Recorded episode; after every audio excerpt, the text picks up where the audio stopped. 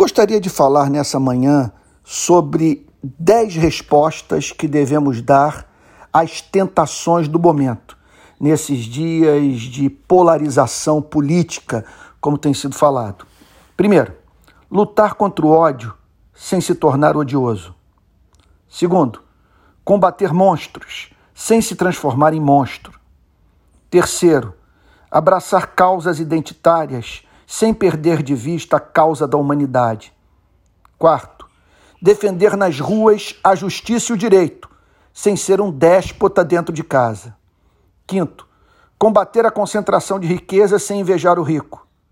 Sexto, cuidar do oprimido sem deixar de ensiná-lo a não ser o opressor. Sétimo, passar adiante a informação que julga importante, sem deixar de checar a fonte. Oitavo, defender a socialização da riqueza, sem deixar de pensar na produção de riqueza.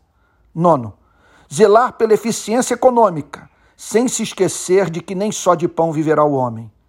Décimo, ser justo, sem deixar de ser bom.